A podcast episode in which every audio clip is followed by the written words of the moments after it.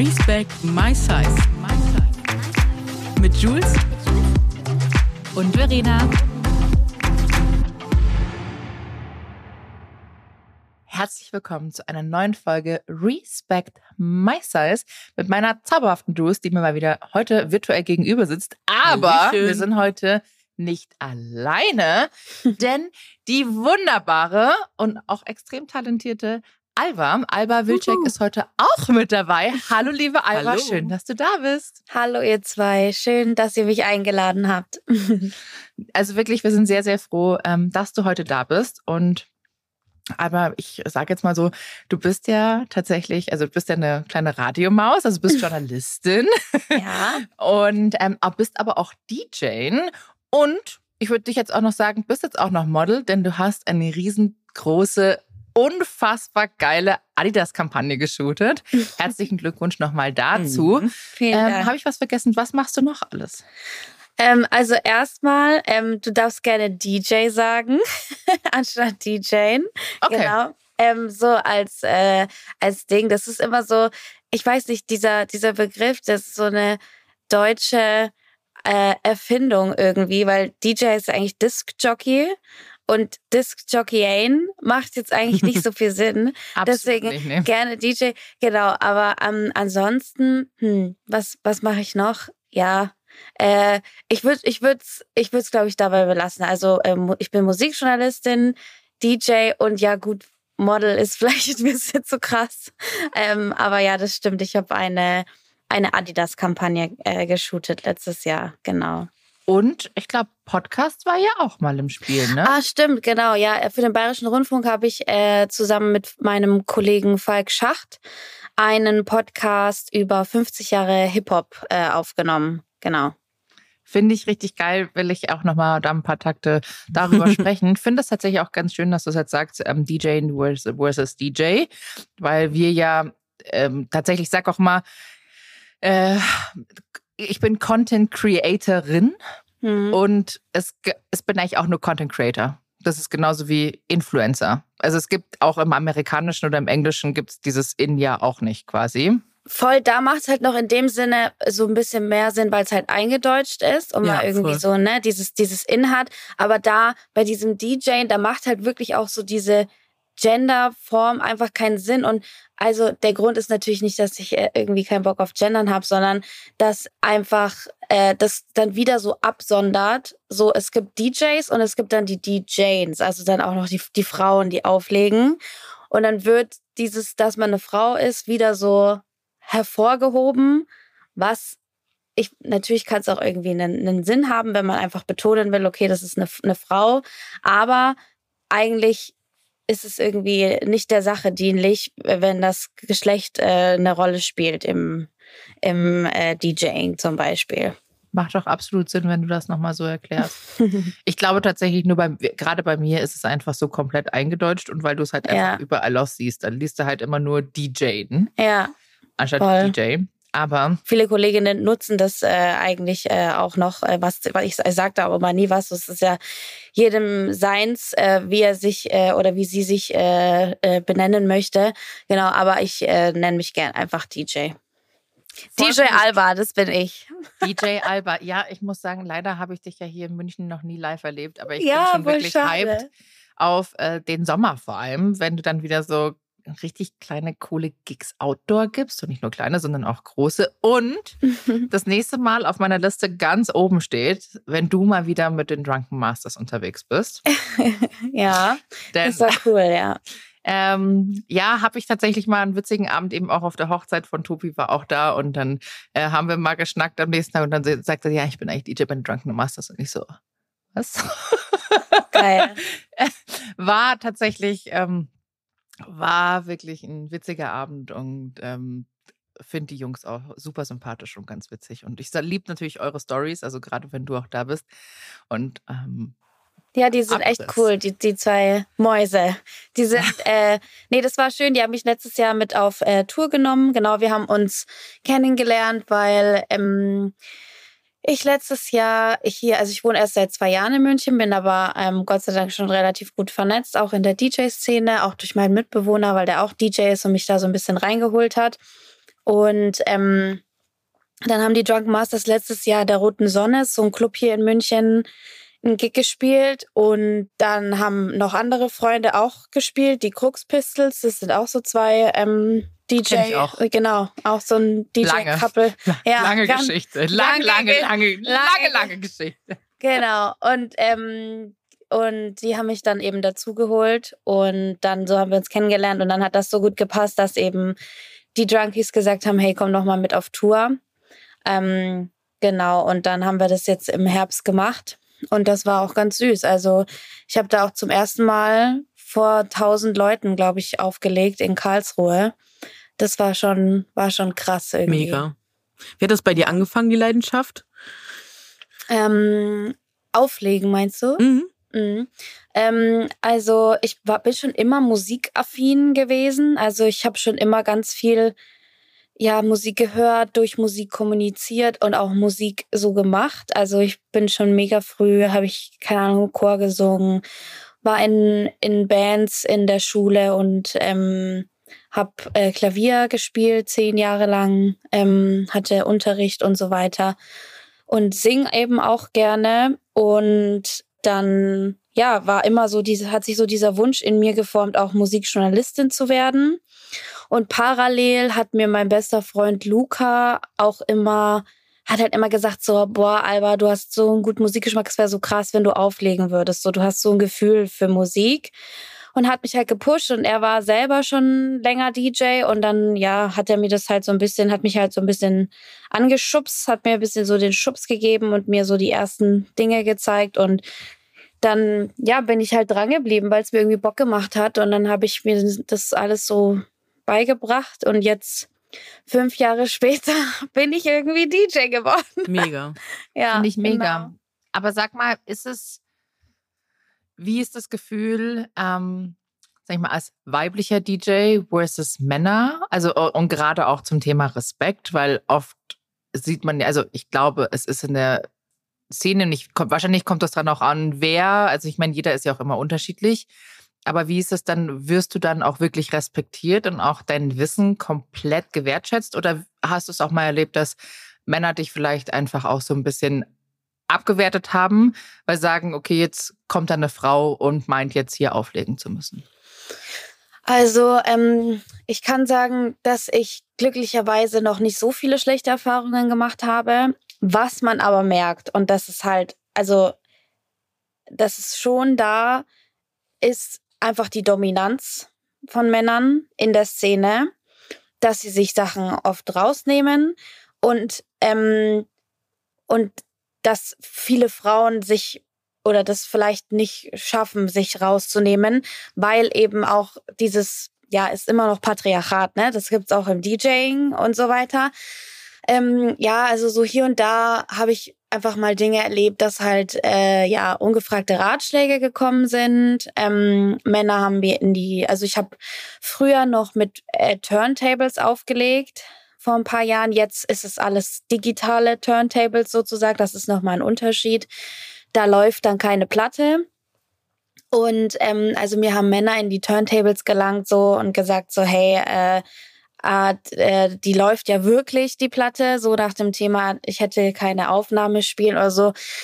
Oder ähm, auch letztes Jahr erst habe ich irgendwie noch gehört, das war erst hinterher. Ich habe dann auf so einem Gig gespielt und äh, das war halt auch richtig, richtig krass. Die Leute haben es voll gefeiert und so. Ähm, und dann hinterher habe ich mir die Videos angeguckt, die jemand von mir gemacht hat. Und da war dann zu hören, so ein anderer Dude, der so mhm. ganz laut, ganz laut einfach gesagt hat, ja, krass, die kann ja wirklich was. Und es sind halt so Sachen, wo ich mir denke so, ja, okay, halt, warum überrascht es dich eigentlich? Ähm, Unterschätzt mich mal nicht, Maus. Ja, genau. ähm, und tatsächlich aber, also unterschätzt zu werden, ist natürlich vielleicht an sich was, was man kritisieren kann. Aber ich finde es eigentlich immer äh, also ich kann das ganz, ganz gut handeln, weil äh, das ist mein Handwerk. Wenn du mich unterschätzt, selber schuld. Ich gehe halt dann an die Turntables, mache irgendwie mein Ding.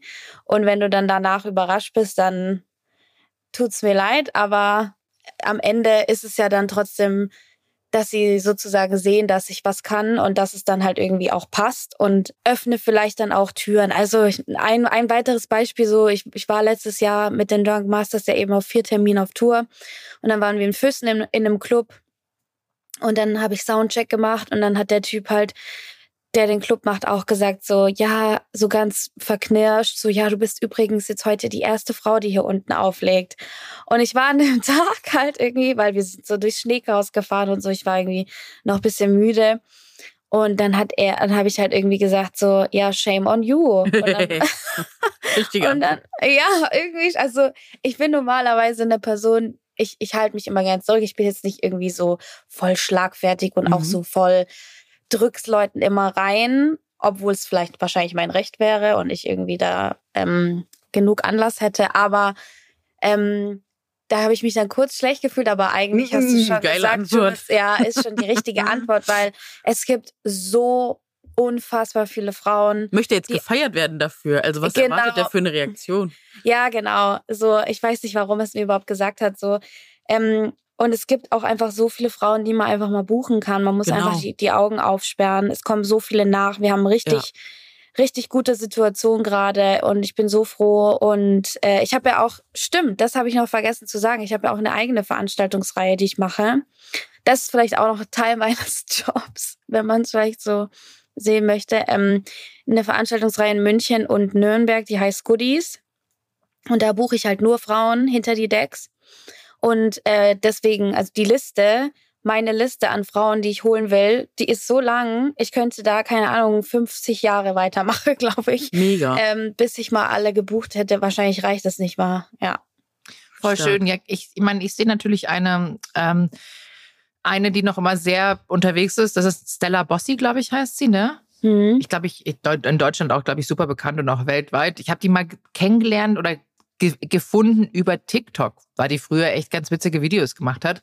Und dann ist die, glaube ich, im letzten Jahr echt krass gewachsen. Macht Ich sie mein- das nicht mehr, die lustigen Videos? Weil, also Doch, Stella, ich glaube schon noch. Hm, Stella Bossi wurde ja letztes Jahr auch zur besten DJ vom Groove Magazine ähm, Mhm. gekürt und es war ziemlich umstritten, äh, weil sie noch nicht so lange dabei ist und weil sie sehr viel Social Media Content macht und weil da einfach oft auch so Vorteile rumschwirren und ähm, Vorurteile rumsch rumschwirren, wie zum Beispiel, dass sie nicht selber auflegt ähm, und so weiter. Und äh, das ist so ein bisschen ein Paradebeispiel auch für, was sich Frauen auch öfters mal anhören müssen. Also wenn es zwei Sachen gibt, die, ja, ich sag mal, an deiner Glaubwürdigkeit noch ein bisschen schrauben äh, oder, an, oder deine Glaubwürdigkeit in der DJ-Szene ein bisschen ähm, schrumpfen lassen, dann ist es einmal eine Frau zu sein. Und das Zweite, was teilweise in, ich sag mal, vorrangig vielleicht auch eher in, in Techno-Kreisen noch echt kritisch angesehen wird, ist so dieses viel Content machen. Da sind so viele so Leute, so die eher so Underground-Stuff machen, die sind da so snobbig, sag ich mal. Ähm, also hat vielleicht auch so ein bisschen, ne, ich, ich kann das verstehen, so Techno ist Underground und ist eine Szene, eine Subkultur, da sollte nicht so viel Licht rein äh, geworfen werden, aber ja, da wird einfach oft auch gejudged. Mhm. Weshalb das Berghain ja auch so gut funktioniert, weil keine Handys, krasser Underground-Culture, da kommt ja gefühlt eh sehr wenig Leute rein, beziehungsweise sehr harte Tür. Hm. Und das wird ja auch echt privat gehalten. Ich meine, klar, Stella Bossi ist jetzt nicht meine Musik, weil mein Herz schlägt, seitdem ich zehn Jahre alt bin, für Rap und Hip-Hop und Ja, genau, auf- Musik. Auf was feiert ihr so? Wo, wo, wo geht ihr so hin zum Feiern? Ich war schon lange nicht mehr feiern, aber ein Freund von mir, der hat ja hier ähm, in München eine Bar, Schrägstrich Club, das Rodman. Ah, das Rodman. Mhm. Genau, das äh, macht ein Freund von mir. Und wenn ich in München feiern gehe, dann gehe ich dahin. Und früher war es halt Krux Ja. und ganz früher noch erste Liga. Also ich habe immer nur, war immer nur in den Hip-Hop-Läden hier unterwegs. Mhm. Und das ist aber schwierig, weil ich finde, gerade so Rap und Hip-Hop war eine Zeit lang mal komplett irgendwie weg in München an der Clubszene. Dann kam es mal, es kommt auf jeden Fall ein bisschen wieder. Und es ist halt sehr elektrolastig hier alles. Und dann muss ich halt sagen, ich bin jetzt mittlerweile auch 37 und ich gehe nicht mehr so viel wie früher. Ja, was mir einfach auch, ich bin am nächsten Tag dann einfach platt. Ja. Und wenn äh, gerade zur Musik und da würde ich dann tatsächlich auch noch mal gerne mit dir drüber sprechen, Alba. Ähm, ich bin halt ein absoluter Fan von Oldschool Hip Hop und Rap. Also ich liebe Hm. Oldschool. Muss das natürlich im Nachhinein auch alles ein bisschen differenzierter sehen, weil halt einfach alles auch sehr sexistisch ist. Ja. Also gerade in dieser Art Musik ist es schon, wenn du dir so Sachen anhörst, die ich früher gefeiert habe. Zum Beispiel, als ich, ähm, ach Gott, wie alt war ich da? 13? 12? 13? Hm. Cool Savage. ja, okay. War, war natürlich. das ist halt auch die Spitze des Eisbergs so, ne? Das ist die Spitze des Eisbergs und die Spitze des Sexismus, weil Ja. das war nämlich noch damals das Pimp-Legionär und Ja. äh, äh, LMS und sowas. Hm. Habe ich damals krass gefeiert. Und wenn ich heute die Musik höre, natürlich schlägt einerseits mein Herz höher, weil ich mir denke, es erinnert mich an meine Jugend, aber der Text ist, denke ich mir so, boah, nee, Digga. Kann ich, also es ist halt, äh, Juice, ich weiß nicht, ob du da drin bist oder von Cool Savage diese Lieder kennst. Die sind Mhm. wirklich Ja, sehr ich habe es auch gehört. Und der hat sich aber Also doch in einem Interview letztens geäußert, dass er sowas nie wieder machen würde, oder? Ja, Genau. der ist ja jetzt auch ein, Papa, ne? Also das sind Und ja alt ist alles. er auch geworden. Ja, Also- also es ist ja so die Generation Sido auch und so. Das sind ja alles jetzt ältere Herren.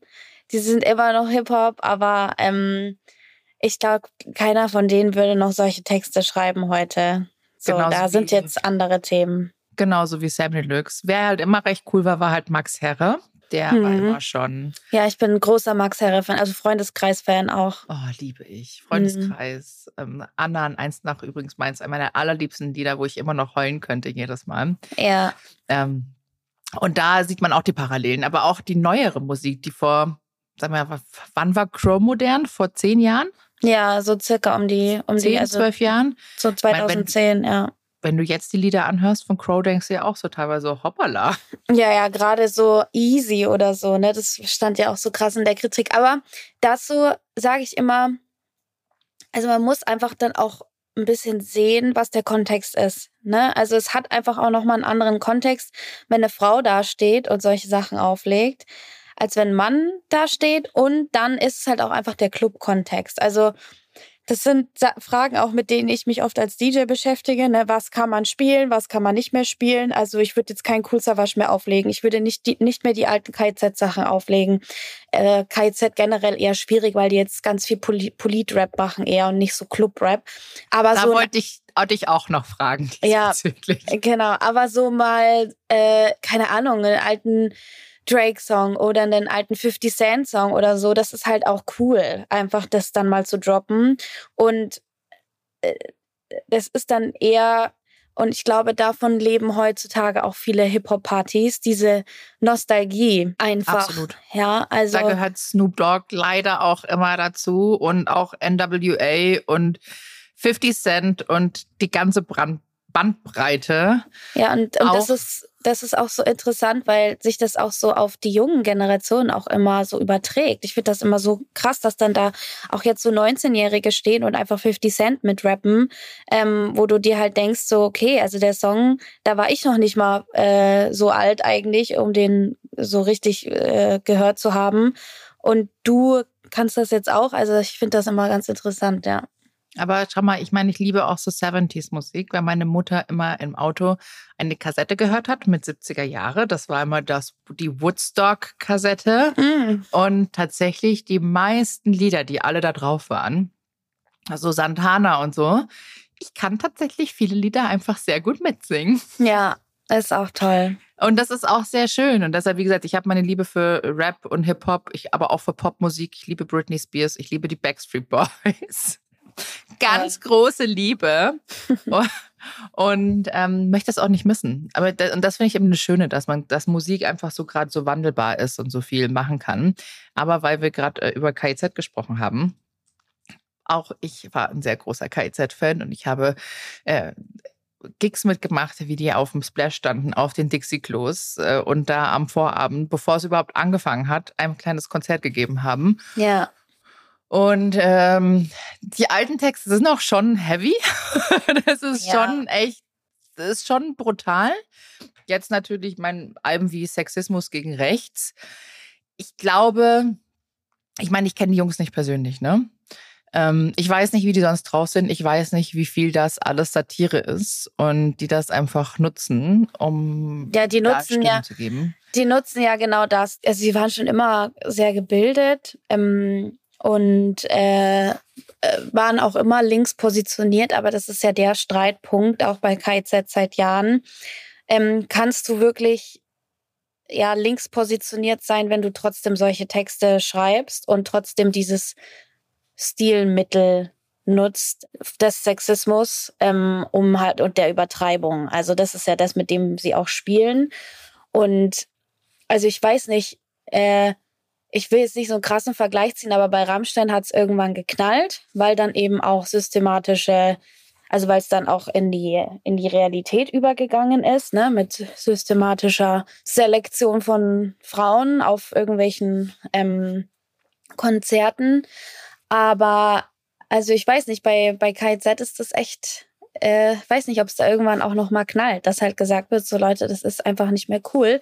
Und ich glaube auch deswegen haben die sich, sind die ein bisschen mehr auf Politrap im Moment gegangen. Sehr gut. Ich muss, ich muss sagen, ähm, vom Rap her bin ich, finde ich Tarek einfach großartig. Hm, ja, ich auch. Und äh, es gibt auch einen Track mit den Drunken Masters, ähm, der heißt Hartz IV. Hm ist natürlich auch, man, man muss das natürlich, ich sehe das jetzt anders, ich betrachte das, aber ich muss halt sagen, der Track ist leider ein krasser Banger. Ja, ja. und schmeiß mein Hartz IV ah, ja, durch den Strip Club. Ja, ja. Und das, der, also der, der Song, könnt ihr mal gerne reinhören, der beinhaltet halt einfach quasi das Geld, was man von, vom Hartz IV bekommt, wird im Stripclub ausgegeben und ähm, wenn er schlecht drauf ist, schmeißt er sich eh nur Xanax-Pillen rein und ist dann eh sowieso drei Tage wach, ähm, seit Mittwoch äh, zum Beispiel. Und das ist natürlich, ich kann verstehen, wenn viele Leute das nicht hören möchten und auch nicht hören können und auch nicht ähm, verstehen. Ich sehe das Ganze jetzt schon als Satire an. Ja, die Frage ähm, ist halt immer, weil ich halt ja. einfach Genau, weil ich mich aber auch mit dem Thema KIZ schon länger beschäftige. Hm. Also gerade auch mit den, hm, was ist Satire, kann ich mich so positionieren, gerade das Album Sexismus gegen Rechts. Ähm, da gibt's ja viele Songs, da gibt's auch Statements von denen ähm, und halt immer dieses Extreme. Aber ich glaube, da muss jeder das einordnen, wie er möchte. Weil, wie gesagt, ich kenne ganz viele Leute, sorry, die machen sich gerade im Thema Musik und gerade, gerade Thema Rap und Hip-Hop überhaupt keine Gedanken. Ähm, was in den Texten gerappt wird, um was es geht. Ähm, ich zum Beispiel, es gibt ganz viele Leute, die rappen auch den Songtext mit und gerade wenn das N-Wort sehr viel oft fällt, schreien die das im Club mit, wo ich diejenige bin, ich mach das nicht. Ja, das geht auch nicht, ne? Also das, kann man auch geht einfach, einfach sagen. nicht. Genau. Das geht einfach nicht, aber es gibt ganz viele Leute, die denken da nicht drüber nach. Ja, das stimmt tatsächlich. Also es ist gerade wie bekannter Song natürlich von äh, Jay-Z und äh, Kanye West. Ja, genau. Nee, also ich meine, ne, ich will mich da gar nicht aussehen. Früher habe ich das natürlich auch gemacht, ähm, bis ich es dann hinterfragt habe und so weiter, ist eh klar. Ähm, genau. Ja. Aber das ist wichtig zu reflektieren. Und Definitiv. ich glaube, wenn man darüber spricht, ähm, kann man kann man einfach auch nur lernen und reflektieren. Und ich finde gerade, dass äh, die Musikbranche ist da so breit gefächert und ähm eben, also es gibt auch immer Möglichkeiten. Ne? Also ist jetzt, ich, ich habe wirklich auch so ein paar Sachen auch aus meinem ähm, DJ-Fundus äh, verbannt. Also keine Ahnung. Also ja, also KZ zum Beispiel lege ich halt auch nicht mehr auf. Mhm. So. Ähm, und äh, dann zum Beispiel auch so Sachen wie, also ich würde nie einen Song von äh, irgendwem aus der 187 Straßenbande spielen, never. Also da kannst du mich jagen mit. Ähm, oder auch jemanden, den ich verbannt habe, ist zum Beispiel Chief Keef. Das mhm. ist ein Rapper aus Chicago, der halt, ähm, äh, der, äh, also wahnsinnig, es kommt aus dem Drill und der ist halt äh, in einem wahnsinnig gewalttätigen Umfeld aufgewachsen. Und da sind, also in diesem Umfeld sind wahnsinnig viele äh, junge Menschen ähm, an Waffenkriminalität gestorben, weil sie sich gegenseitig abgeknallt haben. Und äh, Chief Keef, dieser Rapper, hat halt diese Morde glorifiziert einerseits und halt auch ähm, äh, konkret verstorbene äh, Jugendliche auch äh, sozusagen aufs Korn genommen und äh, sie veräppelt noch in seinen Songs und so weiter. Und also das kann ich halt dann auch nicht mehr äh, so äh, auflegen und mich gut dabei fühlen. Und muss ich aber auch nicht, weil wie du schon gesagt hast, weil es halt einfach tausend andere Sachen gibt, Absolut. die ich spielen kann. Also Absolut. es muss dann einfach nicht immer so der Song sein. Und wie, ja. wie R. Kelly dann wahrscheinlich auch nicht. Genau, R. Kelly auch komplett raus. Und Chris Brown auch. Chris Brown spiele ich auch nicht, ja. Genau. Sehr gut. Das sind nämlich, äh, das sind auch Dinge, wo ich, wenn ich im Club bin, denke ich mir so, Leute, nee, das können die doch nicht mehr spielen. Ja. Es funktioniert einfach nicht mehr. Und das finde ich schön, dass du da so eine Haltung hast. Und ich glaube, ich würde mir das auch wirklich wünschen. Ich meine, klar, jeder, jeder ähm, DJ darf spielen, was er möchte. Klar, also ich bin auch nicht die, die judge, ne? Aber so und, und so und so viel Haltung ist es auch gar nicht. Es sind einfach wirklich eine Handvoll an Künstlern, wo ich sage, das muss ich einfach nicht spielen. Ich kann auch, also meine Partys funktionieren ohne perfekt. Also Und du, vor allem, äh, du siehst auch immer bombastisch aus auf den Partys. Also, Dankeschön. Aber ich weiß nicht, ob das jetzt okay ist, wenn ich so sage, aber du bist ja auch curvy. genau, ja, ist in Ordnung. Und ähm, du trägst wirklich geile Outfits. Also Leute, wir verlinken euch sowieso Albers Profil auch hier in den Show Notes. Aber schaut mal vorbei, weil Alba hat einen super geilen Style. Ich habe auch deine Looks aus New York geliebt und lieb sie auch so. Darf ich dann fragen, ähm, hast du irgendwelche Erfahrungen gemacht, dass Leute wegen deinem Style und gerade weil du, ähm, weil du DJ bist, dass da irgendwie noch was kam? Also wenn du wirklich da im Bikini-Oberteil jetzt stehst oder im Crop-Top ähm, und auflegst und Party machst, dass Leute dann einfach sagen so, hey, was willst du jetzt eigentlich? Mm, tatsächlich gar nicht bisher. Ähm, und äh, ich glaube, das hat mir auch, also ich, ich ziehe dadurch, dass ich mich so anziehe, auch irgendwie immer sehr viel Empowerment für mich selber daraus. Ähm, ich habe einfach Bock, ähm, mich, wenn ich da schon im Mittelpunkt stehe und so, auch irgendwie so anzuziehen, dass manche Leute vielleicht denken, äh, boah, krass, die traut sich aber was, was natürlich totaler Schmarrn ist, weil ich habe auch einfach nur einen Körper, ich ziehe auch einfach nur an, was ich will, so, ne? Aber Amen. ihr wisst schon, aber ihr Mhm. wisst schon, was ich meine. Mhm. So, diese, diese Reaktionen, die sind halt wahrscheinlich dann auch immer noch da. Was ich dann eher ähm, erfahren habe, ist äh, Kommentare auf Social Media. Ähm, das einzige Mal, wo so im Real Life was kam, war, als ich zu einer Goodies-Veranstaltung hingefahren bin, in der U-Bahn.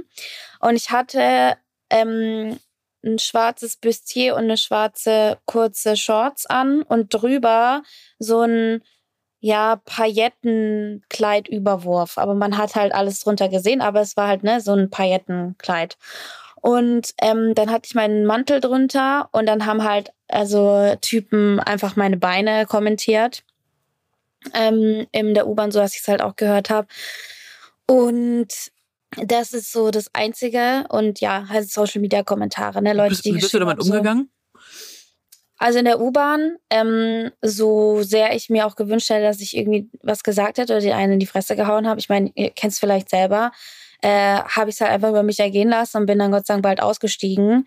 So, ich hatte einfach an dem Abend auch nicht die Kraft, weil ich mich schon manchmal immer noch verletzlich fühle, wenn ich mich so anziehe. Und wenn dann eben gerade auch dann so eine Situation eintritt, dann ist es natürlich dann auch äh, scheiße.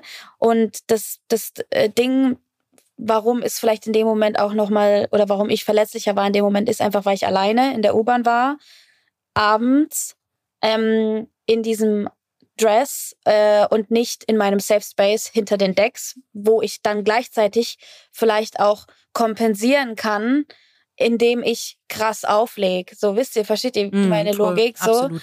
Ähm, weil es ist auch nämlich auch, also meine Gedanken, die, die, also ich, ich denke die nicht mehr, ich denke die nicht mehr so oft aktiv, sondern die stecken so ein bisschen dahinter ist halt, ne? Ich denke mir, wenn ich dann in diesem DJ-Booth stehe, so ich weiß, ich habe was drauf und Mhm. ich, ich, ich äh, kann irgendwie eine gute Party machen. Und ähm, wenn Leute irgendwie was über mich äh, so denken wegen meinem Outfit, dann habe ich immer noch meine Skills wo ich sie vielleicht überzeugen kann. Das ist so ein ganz schlimmer Gedanke. Ich will dann Leute von mir überzeugen. Mhm. Ähm, andererseits ist es halt ein, ein großer Mittelfinger, weil ich mich halt so anziehe, wie ich, wie ich möchte. Mhm, voll. und das auch manchmal mit Absicht mache, gerade wenn ich in Spaces gehe, wo ich vielleicht weiß, da ist es noch nicht so normal, dass erstens eine Frau hinter den Decks steht und dass sie sich auch, dass sie dick ist und dass die sich so anzieht. Mega. Ja, das sind so die Gedanken dahinter.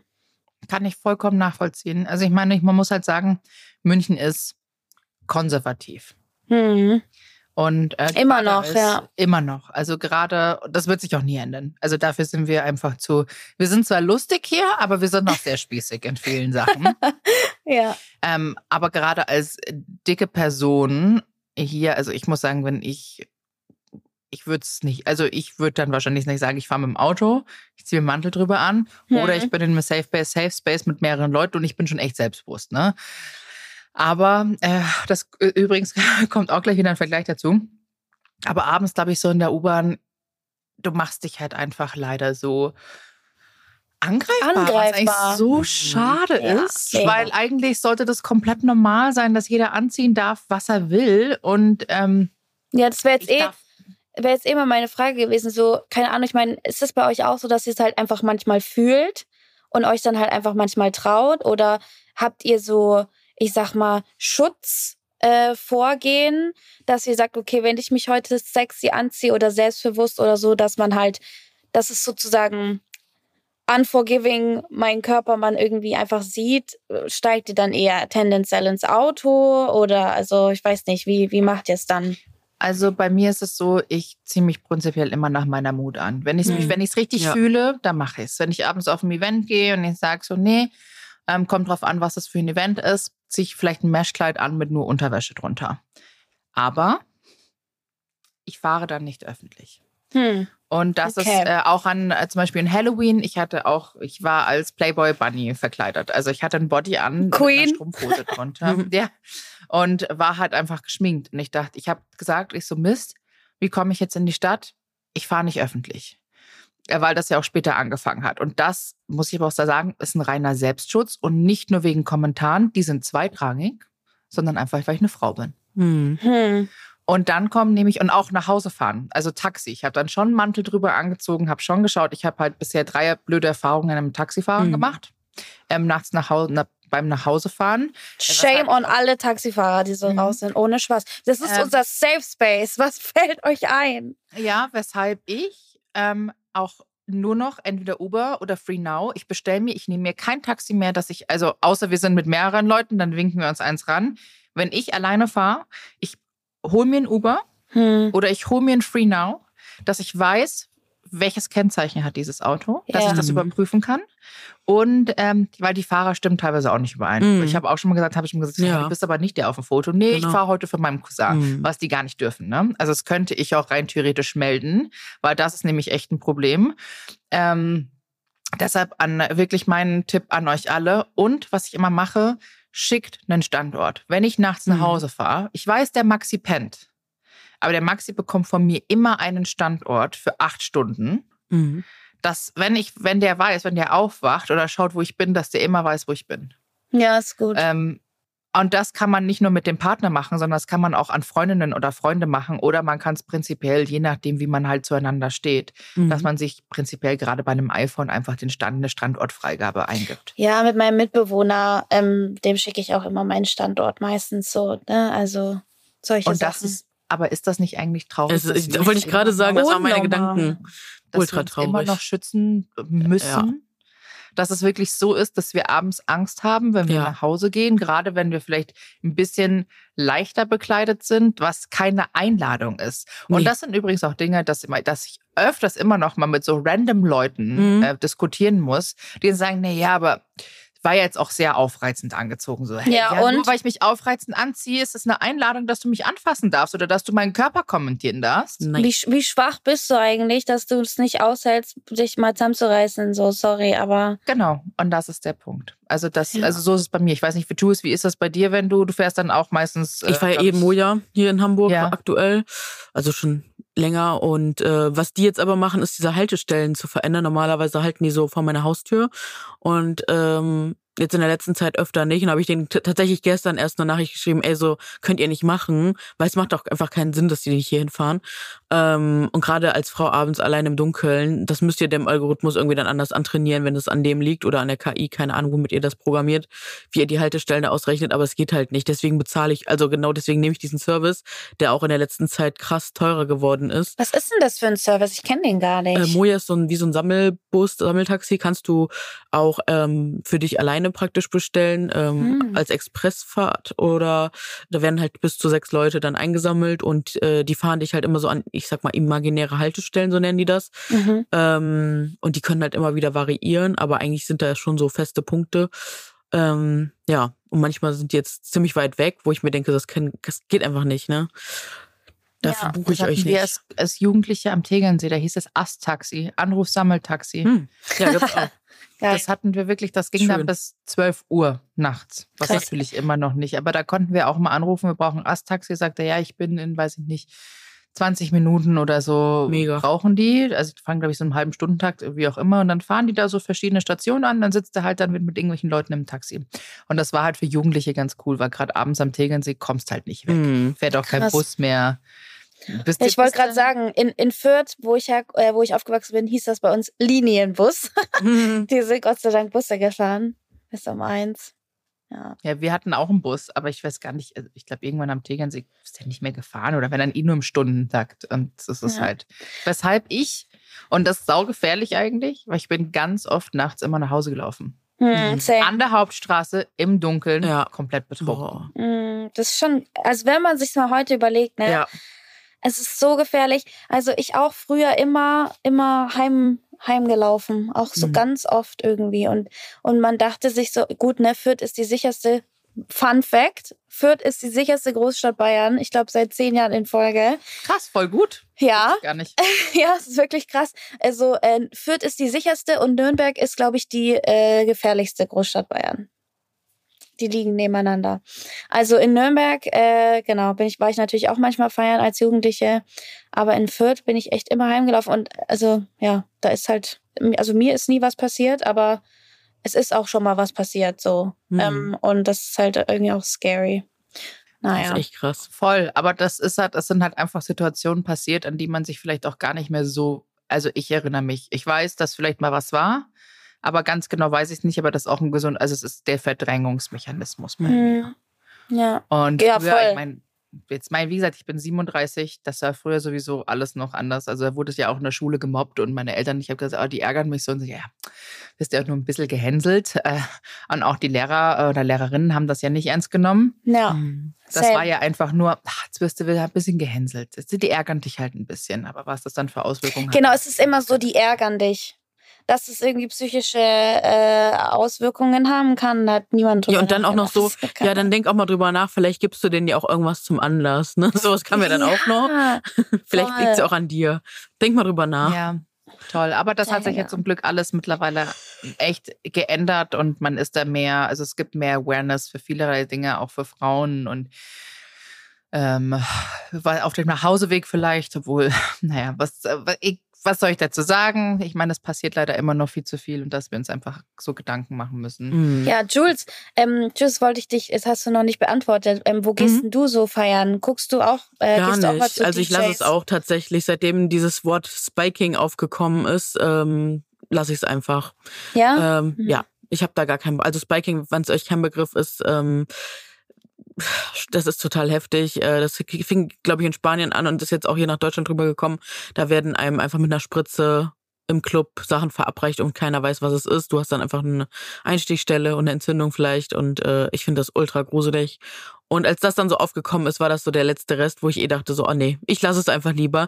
Also ich war schon letztens Sommer mit Freunden und Freundinnen unterwegs, ähm, aber es sind dann eher so Bars, die so Mhm. überschaubar sind.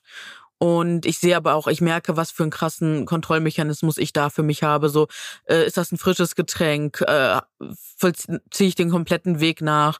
Ähm, sind wir alle safe? Wie sind die Leute so drauf? Also ich scanne einfach die ganze Zeit ab und es ist einfach mega anstrengend. Dann ist es auch noch laut. Ich merke einfach, ne, ähm, wie empfindsam ich einfach so bin. Und ähm, ja, also für mich ist das dann immer so voll der Akt. Aber ich kann da auch trotzdem Spaß haben, ne, wenn es irgendwie alles passt.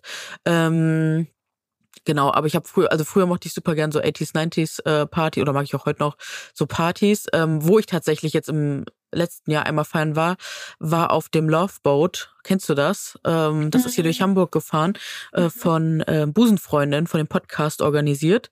Ja. Und das war so geil, weil das, das habe ich auch hier im Podcast, glaube ich, erzählt, dass das ist halt so äh, ja ein, ein Space für so ne queere Personen und ähm, also auch ne für Allies und das war einfach das erste Mal da, da wurde ich nur von einer Person komisch so angegafft und das war halt der äh, Security Typ und ansonsten ähm, waren die sind, die sind oft the weakest link, ich sag ehrlich. Ja, so, ne? Also sind krass. sie wirklich. Ja. Aber ansonsten muss ich sagen, ich habe mich noch nie so wohl gefühlt. Ich habe so viele Komplimente, so viele nette Menschen kennengelernt und du musstest dich um nichts kümmern. Du konntest dein Getränk, du konntest es stehen lassen, das war egal. So, ich war echt wie in so einem Traumland. Also das wünsche ich jedem, dass jeder mal so eine Partyerfahrung machen darf. Also wenn das nächstes Jahr nochmal, ich bin die erste, die da auf dem Boot ist. Das war so schön. Ja, solche, solche, das ist genau einfach eigentlich das, die Utopie, die ich mit meiner Veranstaltung erreichen Ah. möchte. Aber ich will halt, also ich will jetzt äh, nicht das nur für Frauen und Ja. Queers machen. Und es ist aber tatsächlich schon total interessant, was du schon erreichen kannst durch Marketing, Mhm. durch das Line-up, durch Mhm. die Wahl des Venues, also wo du es machst. Ich mache das halt hier in einem kleinen Club, der Goldenen Reiter. Mhm. Das sind halt alle coole Leute, die äh, einfach ja äh, Sachen wie Sexismus und so weiter auf dem Schirm haben, die sich Mühe geben. Dann sind es Securities und Leute, die ich teilweise persönlich kenne, die halt auch ausgesucht werden mit bestimmten Mhm. Werten. Also mein Mitbewohner zum Beispiel macht öfter die Tür auch in Mhm. diesem Laden und sein ähm, sein bester Freund und so, also Kumpels von ihm auch und so. Und das sind halt alles gute Leute in diesem Club. Also das macht schon sehr viel aus und und dann lädst du halt nur Frauen ein. Die bringen dann auch einfach eine andere Energy und äh, dann ist man schon gut dabei. Ne? Das ist halt, Mhm. es, es ist immer ein safer Space, ja, weil man kann Mhm. nie garantieren, dass Ja. es komplett safe ist. Ja, natürlich Genau. kann immer noch ein Arschloch Voll. reinkommen und irgendwie versuchen, was in Drinks zu machen. Aber es ist äh, auf jeden Fall fühlt sich im Moment dort schon sehr gut an und Schön. auch safer. Und, Kommst du denn auch mal ähm, nach Hamburg? ja, äh, mit der Veranstaltung mal, mal gucken. Aber ich bin tatsächlich Ende März Mhm. am 23.03. Nein. Nein, nicht dann, bitte. Doch, doch, da spiele ich im Cheap Oh. Brody. Ach Mann, oh. da bin ich auf jeden Fall, meine Omi hat da Geburtstag. Ah, Da bin ich auf jeden Fall nicht da. Hm. Ähm, schade, aber vielleicht kommst du dann nochmal. Oder ich muss mal nach München oder so. Also, weil ich möchte dich auch mal auflegen sehen. ja, komm find's gern immer so mal nach toll. München. Ähm, und noch eine Frage, die ich auch hatte. Wie, ähm, merkst du auch was beim Thema Gehalt? Weil gestern kam ja wieder die Zahl raus, dass ich glaube, äh, Frauen 23 wieder deutlich weniger verdient haben als Männer. Wie nimmst du das auch da wahr? Oder habt ihr da auch so einen offenen Austausch untereinander? Wie, wie läuft das da in der Branche bei dir ab? Ich habe witzigerweise da auch einen Austausch ähm, mit äh, Männern dazu. Mhm, Sehr gut. Es ist immer, äh, also ich bekomme immer noch manchmal so ein bisschen irritierte Blicke, wenn ich auch Männer nach Gage frage. Mhm. So, hey, was verdient ihr so? Ich bin also ne über Geld reden. Hm. So, I don't get it. So, wir müssen, also wir, Wir müssen, müssen dringend generell, wir reden. müssen dringend mehr über Geld reden generell. Und es ist halt so, also ich habe äh, gestern meine Ins und Outs aufgeschrieben für 2024 nochmal händisch. Bei den Ins steht auf jeden Fall bessere Gagen, also besser bei Gagen verhandeln. Es ist so, dass sehr viele, ja, das sind nicht nur Frauen, ähm, sehr viele DJs sich auch immer noch unter ihrem Wert verkaufen. Und ja, auch äh, Frauen dann abgespeist werden ähm, mit, keine Ahnung, du spielst den Opening-Slot auf einer Party für 150 Euro Mhm. und fertig oder für 100 Euro. Das ist immer so ein bisschen so ein Zwiespalt. Einerseits sind es dann vielleicht Venues oder Veranstalter, die halt nicht so viel zahlen können. Und du willst es dann halt für die Community machen oder weil du Bock hast auf Spielen und weil es dir Spaß macht. Andererseits denkst du dir aber, ich habe mehr verdient und willst dich nicht unter deinem Wert verkaufen. Und dann kommt noch ein drittes andererseits dazu, buchen die dann irgendwelche Acts von, keine Ahnung, Mailand, wo Mhm. irgendwelche DJs eingeflogen werden, Ja. die zu 1000 Prozent einen Tausender nehmen für Mhm. den Abend. Wo du dir dann denkst, wie, ka- wie kannst du, wie kannst du es, wie kannst du dir denken, dass es in Ordnung ist, auf deiner Veranstaltung einem externen DJ 1500 Euro zu zahlen, dir 400 Euro zu zahlen und deiner Opening-DJ, die dann natürlich eine Frau ist, ähm, 150. Andererseits, äh, ja, musst du einfach frech sein. Also, was heißt frech? Das hört sich mal so kacke an. Es ist nicht frech, das zu verlangen, was du verlangen möchtest. So, das ist einfach selbstbewusst und es ist in Ordnung. Und ähm, ich sag mal, viele Männer machen das seit Jahren, selbstverständlich. Also verlange einfach das, was du, äh, was du denkst, dass du wert bist und was du halt haben möchtest. Und ähm, und da muss man halt auch einfach irgendwie dazu stehen. Ähm, ich ermutige Frauen auch dazu halt, also Mhm. es ist halt, ich komme da selber als Veranstalterin immer so ein bisschen ne, in die Zwiespalt, weil ich habe halt nur ein bestimmtes Etat für meine VAs. So kann man, ah, keine Ahnung, sag mal, ich kann so 800 Euro ausgeben und dann muss ich halt wirtschaften, ne, muss ich halt Mhm. gucken, wie kriege ich jemanden her und wenn das dann irgendwelche Leute sind, die normalerweise mehr verhandeln und ich muss sie dann bitten, vielleicht Mhm. einen Besonderpreis für mich zu machen, dann ist das, dann ist das auch wieder so ein Konflikt in mir, ne? Weil Ja, ich mir denke, eigentlich will ich, dass sie so viel bekommt. Ja. Ich kann es ihr aber nicht zahlen und ich möchte sie aber gerne haben, weil das ja, ne, meine Veranstaltung Flinter Mhm. Frauen auch pusht und so weiter und pushen soll und ich das ja auch repräsentieren möchte und kann aber selber halt eigentlich nicht das zahlen, was vielleicht manche von denen halt äh, berechtigterweise verdient hätten. Mhm. Ja, meistens findet man dann schon irgendwie so Common Ground und dann geht es auch klar, aber ich kann einfach wirklich nur jedem äh, raten, verlangt das, was ihr äh, verlangt, ähm, äh, verhandelt besser, ähm, setzt euch Sprecht euch besser ab. durch, ähm, sprecht euch vor allem ab mit anderen Mhm. und das erlebe ich schon. Also mir schreiben regelmäßig dann so, keine Ahnung, neue äh, DJs, Newcomerinnen so, hey, ähm, mir wurde das und das Angebot gemacht. Sag mal, was, was hast du für sowas verdient? Mhm. Voll. Findest du das okay? Ähm, und so weiter und so fort. Und, und durch diesen Austausch, glaube ich, kommt man da auch einfach ganz gut hin. Und das gilt für jede Branche wirklich. Nehmt da kein Blatt vor dem. Und ich frage wirklich so viele Freunde, Freundinnen, egal aus welcher Branche, hey, was verdienst du? Und dann helfe ich damit auch teilweise so, ich sag, bin natürlich dann unter, anonym unterwegs, aber wenn ich dann zum Beispiel branchenähnliche Leute kenne, dann sage ich so, hey, ne, ähm, hast du schon mal verhandelt? Oh nee, noch nie in meinem Job. Und dann so, komm, hier, mach das doch mal. Ähm, ne, das ist einfach super wichtig, dass man das auch mal macht. Und ich weiß, das kostet Überwindung, aber ne, auch gerade wenn man für sich selbst verhandelt, dann ähm, ja, mit, ich glaube, wir alle sind da mittlerweile auch alter Häschen. Wir kennen es da auch eigentlich ganz gut aus. Und das ist einfach super wichtig. Ähm, aber würdest du auch auf Hochzeiten auflegen eigentlich? Äh, ja, ich spiele so zwei Hochzeiten im Schnitt im pro Jahr eigentlich. Also man kann dich auch für Hochzeiten buchen.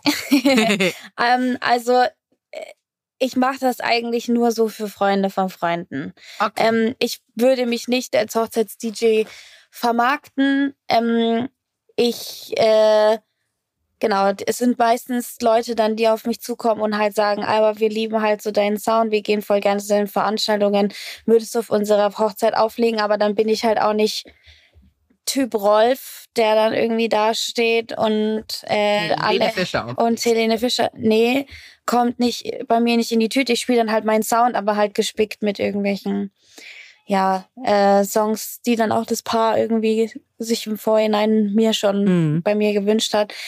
Ähm, genau, also weil ich, das hört sich so dumm an, aber ich verstehe mich halt schon als Künstlerin Ja, ja, voll. und nicht als Dienstleisterin. Ja. Ähm, ich bin natürlich Verstehe. trotzdem beides. Mhm. Ne, also am Ende, wenn ich für einen Kunden, ne, keine Ahnung, für Adidas oder für wen habe ich letztes Jahr auch gespielt, keine Ahnung, äh, Mini, ja, wenn ich dann für solche Kunden spiele, dann bin ich natürlich auch Dienstleisterin, aber die buchen mich trotzdem als Künstlerin und ähm, und es ist dann trotzdem immer anders und und es ist trotzdem mein Job zu gucken, was ich spiele und und trotzdem äh, meine künstlerische Freiheit ist da, hat da trotzdem Platz, sozusagen.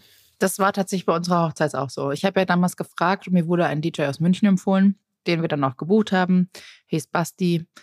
Super cooler Dude. Ähm, der kam auch zu uns, wir haben das besprochen.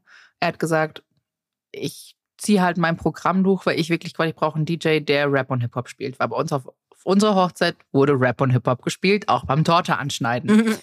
Ähm, haben wir auch komplett durchgezogen und ein bisschen Popmusik. Und er hat gesagt, nee, finde ich gut, das ist genau mein Programm. Ich kann euch aber sagen, ich spiele keinen Helene Fischer und nicht so, ist okay und das respektiere ich auch, Ja. ähm, weil einfach viele DJs sagen, spiele ich nicht, ist nicht meine Musik, habe ich auch nicht. Genau. Aber ist schon schade, ne? Ist schon wieder Helene Fischer feindlich. Also das ist nochmal ein ganz anderes Thema, können wir nochmal beleuchten. Mhm, Aber weiß ich, doch, Das schon. glaube ich jetzt gar nicht nee, so. Nee, weiß ich nicht. Bei mir ist das auch nicht Helene Fischer feindlich, sondern das ist einfach nicht meine Musik, die ich spiele. Fertig. Das Also ist ein Punkt, aber es ist krass, dass wieder Helene Fischer rausgehoben wird. Es könnte ja auch ein, ne, eine, eine Schlagermusik sein. Also das ist nur ein Ja, Punkt. es ist so, Weil dass atemlos, glaube ich, dieses Genau. mag dieses Lied ist, das immer auf Hochzeiten oder Richtig. auf Gro- Veranstaltungen immer gewünscht wird. Es wird immer, wir wollen atemlos, atemlos. Und ich glaube, deshalb wird das, greift das so zurück auf Helene Fischer. Wie gesagt, ich, wenn atemlos kommt, ich gröle dann auch mit. Ich persönlich würde es mir nicht aussuchen und wünschen. Und ich habe ja auch, wir haben ja letztens schon drüber gesprochen, ich habe auch 0,0 was gegen Helene Fischer. Es ist nicht meine Musik, aber ich finde es geil, was die Frau alles macht. Ne? ich sag halt zwei Namen immer. Ich sage, ich spiele kein Andreas Gabalier und Helene Fischer, nur damit die den Vibe checken, so, ja. Okay. Helene Fischer, we support her. Sie ist eine absolute Queen. Gut, dass wir das rausheben. Ja, Andreas Gabalier kann sich verbissen, aber ähm, Warum? Also, Warum?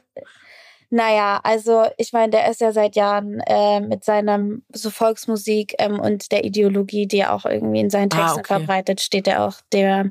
Ach so, warte, ich, ich habe den gerade gar nicht, ich, der ist für mich einfach nicht so ein Begriff, weil ich habe den gar nicht im Kopf, was der Ja so- gut, ist kann auch so bleiben. Okay, gut. Dann, dann So, hacken wir das da runter Die, ab. die traurige Realität ist halt, dass er irgendwie äh, hier äh, 10.000 äh, Tickets voll macht in München, wenn der Ist hier ja immer. auftritt.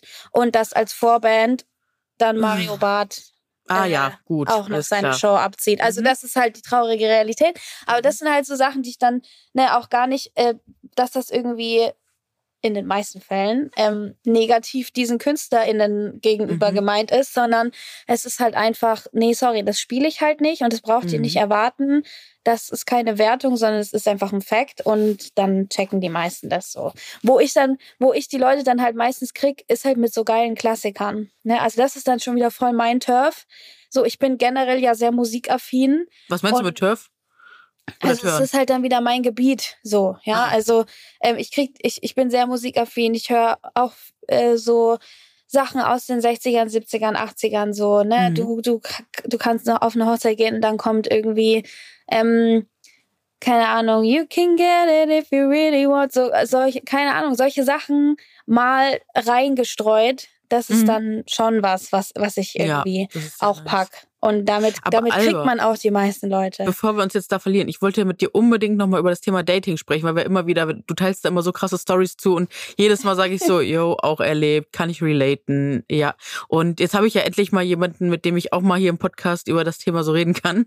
Bist du auch schon so müde wie viele andere? Ja, klar bin ich müde. Ähm, es ist so, also Dating und ich sind halt auch einfach eine Story, die bisher jetzt noch nicht so viele gute Turns eingelegt hat. Und ähm, ich äh, versuche immer positiv zu bleiben.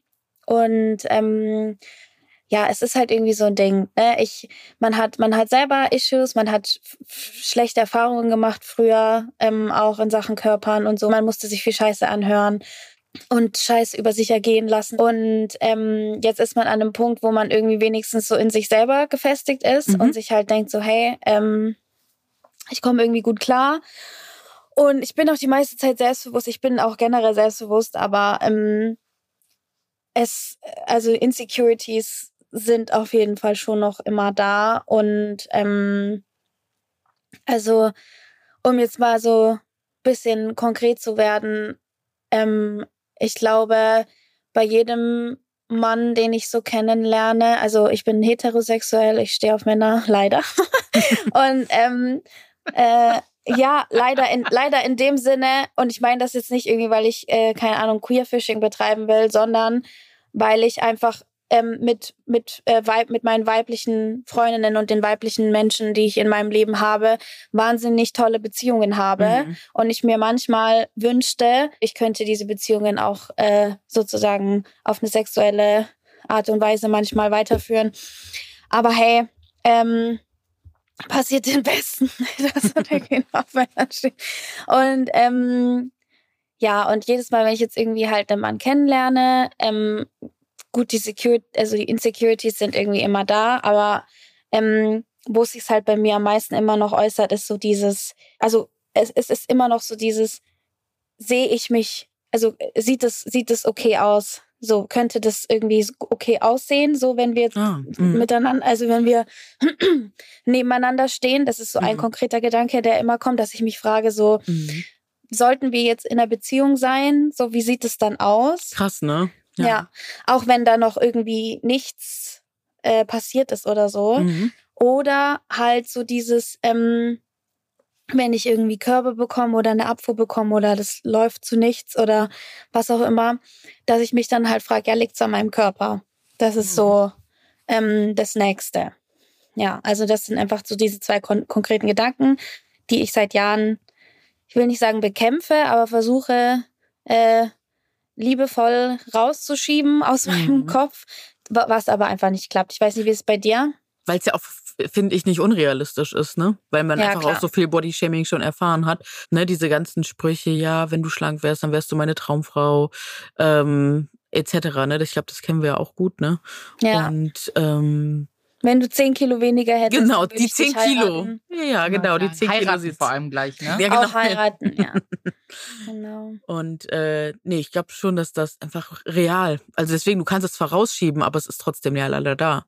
Man kann halt wirklich nur sich wünschen, dass man eine Person erwischt, die einfach sehr respektvoll ist und irgendwie andere Werte hat und ähm, ja, und einfach nicht so ist. Also, ja. das ist. Ich habe ich hab neulich so ein Reel gesehen, was mir irgendwie wieder so. Es hat mir mal wieder so einen neuen Input gegeben. Ich meine, ich bin mhm. ja jetzt seit Jahren auf Social Media unterwegs mhm. und und konsumiere auch so Body Positivity Content und so weiter und so fort. Ähm, aber das war so ein Reel von einer Bloggerin, die auch gesagt hat, irgendwie, äh, hast du dir schon jemals länger als fünf Minuten gemerkt, äh, wie irgendjemand im Schwimmbad aussah oder ähm, auch im Club äh, jemand oder so, hast du dir das länger als fünf Minuten gemerkt und dann wirklich konntest wirklich sagen, die Person, also auch wenn du in dem Moment dir dachtest, so, uff, okay, die Person hat irgendwie dicke Beine oder so, mhm. dass du dir das länger als fünf Minuten gemerkt hast und dann ähm, und diese Erinnerung auch geblieben hat. Ne? Die Antwort ist natürlich nein. Mhm. So, ne?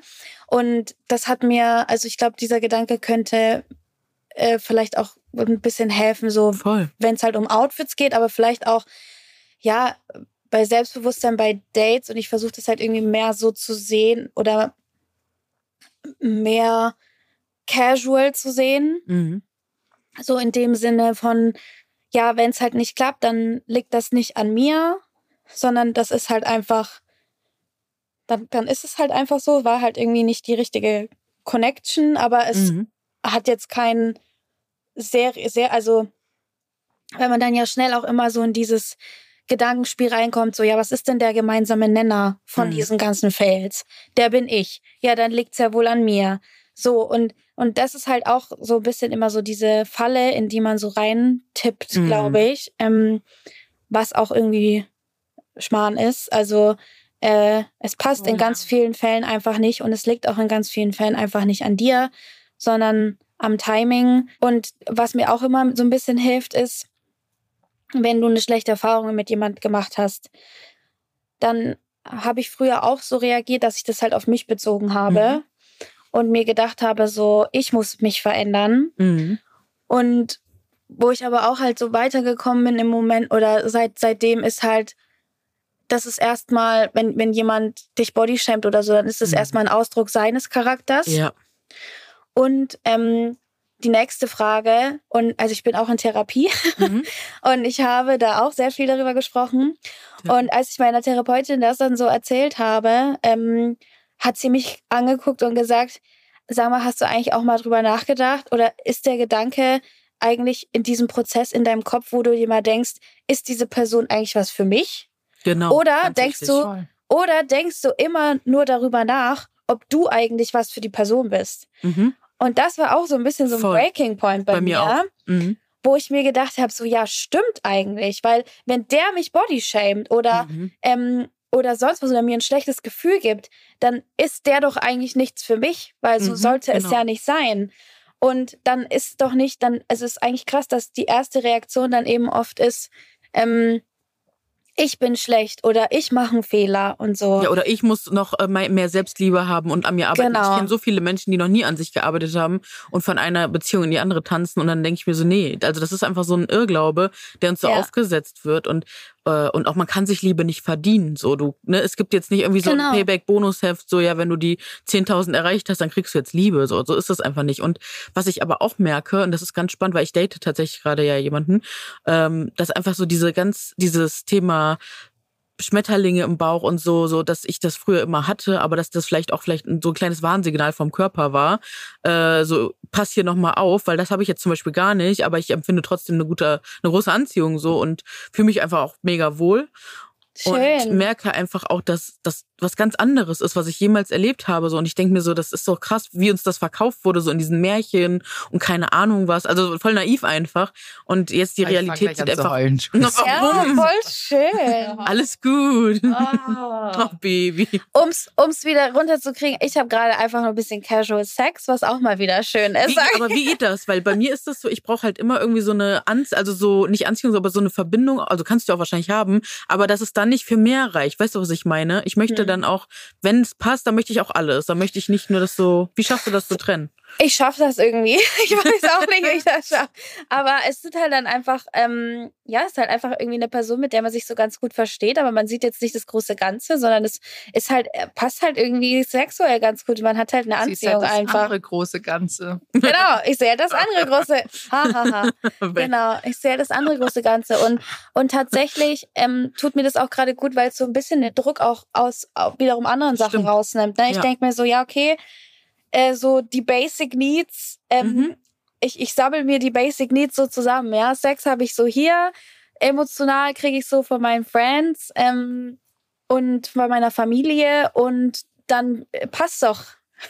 Ist doch dann schon eine Beziehung, wenn man es irgendwie zusammensteckt. Ja, aber vielleicht Ja. auch genau, dass man äh, diesen Druck rausnimmt, dass man irgendwas immer so erreichen muss oder ne, weil die anderen das Genau. jetzt alle haben oder jetzt kriegen alle Kinder, dass man sich so wirklich versucht, da rauszunehmen, so aus diesem ganzen Konstrukt, oh mein Gott, ich habe jetzt Und Druck. auch hier gilt, man sollte das nicht immer alles komplett romantisieren. Genau. Genau. Ähm, Nicht auf so ein das ist, Podest ich, stellen. nämlich echt der Punkt. Genau, es wird alles auf ein Podest gestellt. Ich sehe das ja. Es wird auf ein, es wird komplett romantisiert, wenn die Ja. Leute Kinder bekommen. Wir- Ich finde Kinder toll, die sind super. hatten wir letzte Folge, kein, ne? Wir Genau. hatten darüber gesprochen. Ich will nur kein eigenes. Ja. Ähm, ich freue mich aber, wenn ich die andere sehe. Nur ich glaube, diese Vorstellung, dieses, ich muss heiraten, ich will ein Haus und dann mich Kinder und was ist denn die nächste, immer diese, was ist denn die nächste Mhm. Stufe? Das, glaube ich, ist etwas, worüber sehr wenig Leute sprechen, dass einfach alles romantisiert wird. Eine Beziehung kann auch, ist auch scheiß viel Arbeit. Mhm. Klar. Und wir haben vorgesprochen wegen Outfits. Ich muss, ich habe gerade überlegt, so, hä? Ich weiß gar nicht, was Maxi heute Morgen angezogen hat, als der aus dem Haus gegangen bist. So, f- gib eine Beschreibung, aber ich hätte sagen, ein Hoodie und eine Jeans, Hm. was er halt irgendwie immer anhat. Aber wie genau achte ich dann eigentlich da drauf? Was eigentlich voll schade. Ja. Ähm, obwohl ich das bei seiner, bei seiner Anzahl an Klamotten immer eingrenzen kann. Also da gibt's nur, da gibt's nur eine bestimmte Anzahl. Ich glaube, wenn er, er hatte Schwierigkeiten, mich zu beschreiben, weil mein Kleiderschrank einfach voll ist. ja. Aber dass Beziehungen und einfach auch dieses äh, Thema mit Sex und ähm, mit Zuneigung, das wird so extrem romantisiert. Ja. Und ich, kann, ich kann auch sagen, dass wenn man eine Beziehung hat, gerade natürlich die ersten zwei Jahre, sage ich mal so, Mhm. Da ist das vielleicht noch alles viel mehr. Mhm. Aber wenn man so lange in der Beziehung hat, ist, dann klar ist es emotional und man hat sich irgendwie und das ist auch eine Gewohnheitssache. Mhm. Aber da hat man, da hatte ich vielleicht als Single dann irgendwann über einen gewissen Zeitraum vielleicht mehr Sex als dann in so einer langen Beziehung. Klar, Mhm. man Glaub hat ich das dann, aber Voll. es ist einfach so. Ja. Ähm, das kann bei anderen natürlich wieder anders ausschauen. Das ist jetzt meine eigene Erfahrung. Ja. Aber ich glaube, wir müssen aufhören, immer alles zu romantisieren. Ja, auch Personen, ne? Das haben, sehen wir auch, von gerade. Personen. Und deshalb, wenn Alba sagt so, hey, da habe ich Sex, da habe ich emotional, das ist absolut fein, finde ich total cool. Es ist halt auch so, ich kenne mich ja auch, ne? Und es ist so, dass ich, äh, wenn ich irgendwie jemanden kennenlerne, den ich gut finde, dass ich voll oft in so eine Hyperfixation reinfalle. Genau das. was halt so ganz ähm, scheiße ist, weil du Mhm. dann eben anfängst zu romantisieren, auch wenn Genau noch gar nichts passiert ist. Du stellst dir irgendwie Sachen vor. Da kommen dann eben auch so diese ganzen Gedanken, die ich vorher geschildert Mhm. habe, ne? dass man sich fragt so, ähm, ja, ist das irgendwie dann irgendwie cute, wenn wir nebeneinander stehen oder Mhm. ähm, wenn wir kuscheln und äh, wenn die Person dann vielleicht auch noch ähm, keine Ahnung, ein bisschen dünner ist als du oder so, ne? Wie sieht das dann aus? Diese, das steckt ja auch noch in einem drin, ne? So diese, Mhm. diese, dass es unnatürlich ist, wenn irgendwie der Partner dünner ist als, als du selber und dass es ja, dass dann vieles nicht geht, keine Ahnung. Und, und das hat auch wieder mit Romantisierung zu tun, ja. So Sachen, die wir aus Filmen kennen, irgendwie, dass, dass ein Mann die Frau so hochhebt und zum Bett trägt oder ähm, ja, also du lachst jetzt, Schulz, ne? Ja, Aber weil ich mir das gerade in meiner genau, Konstellation ja. vorstelle und das wäre halt so. Ja, genau. Also ich hatte das schon so oft, dass ich, dass ich dann mir das vorgestellt habe mit Ja. irgendwelchen Männern und dass es halt nicht ging und das hat mich auch eine Zeit lang traurig gemacht Mhm. und und dann, dann komme ich in diese Hyperfixation rein und denke da irgendwie so viel drüber nach, obwohl noch nichts groß passiert ist und Mhm. dem will ich so ein bisschen entgegen, also ich will das einfach, also ich bekämpfe das jetzt schon länger und Ach, da spannend. hilft halt auch Casual Sex, so, Mhm. weil es halt so ein bisschen so die, die Spannung rausnimmt. Und das ist Mhm. auch dann nicht nur eine Person, mit der du irgendwie schreibst, sondern du, du verteilst, du verteilst deine Craziness ein bisschen auf, auf irgendwie. Ah, ich würde es gar nicht Craziness nennen, weil ich Ja, habe das genauso stimmt. eins zu eins. Aber ich kann dir sagen, was mir geholfen hat. Ich habe jetzt ja echt, ich glaube, drei Jahre, also vielleicht mal ein Date, also immer mal in einem Jahr ein, zwei ganz entspannte Dates, wo nichts weiter dann passiert ist, wo es auch einfach nur bei einem Date geblieben ist. Aber ich habe wirklich mal krass aufgehört zu daten. Und es hat mir so eine riesige Distanz zu diesem ganzen Thema Dating gegeben, dass ich das jetzt zum Beispiel in dieser aktuellen, in dem aktuellen Fall krass reflektiere die ganze Zeit. Also ich frage mich wirklich jeden Tag, äh, hyperfixiere ich gerade oder stelle ich ihn auf irgendein Podest oder bleibe ich in der Realität? Und das rückt mich so schnell wieder auf den Boden zurück. Hm, ist Ähm, gut, ja. Und das hilft, also das hilft mir gerade, aber ich wüsste jetzt auch nicht, wie es wäre, wenn ich jetzt, wenn es vielleicht doch mal eine Person ist, wo man sich dann vielleicht auch nochmal so richtig verknallt. Also kann ja trotzdem passieren, ne, wo man so komplett, die einen so richtig krass umhaut, emotional, weiß ich nicht. So, ihr Lieben, ich muss jetzt nur noch mal ganz kurz hier reingrätschen. Sind Du bist die Organisatorin hier. Stunde.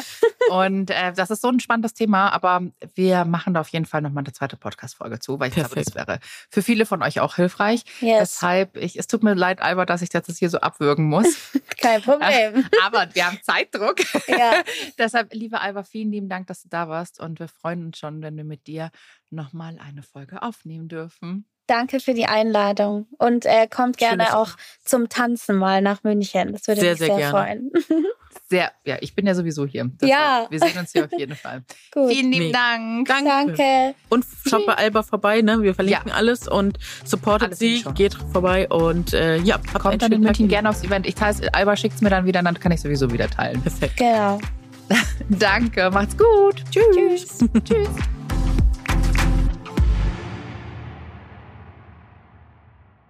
Dieser Podcast wird produziert von Podstars bei OMR.